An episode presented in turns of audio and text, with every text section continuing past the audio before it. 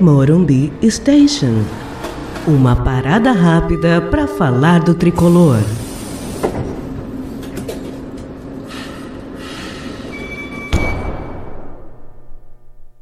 Olá, neste episódio eu falarei um pouco sobre o revés na final do Campeonato Paulista. No episódio anterior, falávamos que para o São Paulo ter êxito em Itaquera, não poderia falhar em dois aspectos fundamentais. Não poderia mudar seu estilo de jogo e deveria tomar muito cuidado com bolas alçadas na área. Bem, sabemos que nada disso aconteceu e o resultado está aí, o vice-campeonato paulista. Se de um lado é verdade que o São Paulo foi muito prejudicado na primeira partida e que nestas finais também pesou muito as ausências de Pablo e Lisiero, também é inescapável chegar chegarmos a uma conclusão. O São Paulo vem errando em jogos importantes, tanto no planejamento como em execução, e isso tem custado muito ao tricolor, impedindo que chegue aos seus objetivos. O Campeonato Paulista serviu ao menos para o São Paulo reencontrar um jeito de jogar. Jeito esse que ignorou na última partida, mas que deve retomar para o Campeonato Brasileiro. Este fator, aliado às chegadas de Tietê, Vitor Bueno e Pato, e a imprescindível manutenção das grandes revelações que mudaram a cara do time no Campeonato Paulista, pode tornar o São Paulo competitivo tanto na Copa do Brasil como no Campeonato Brasileiro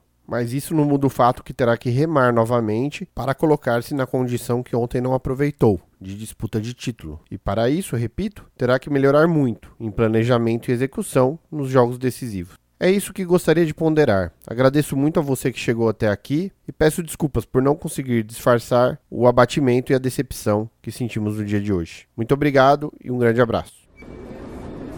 Este foi o Morumbi Station com Milton Júnior.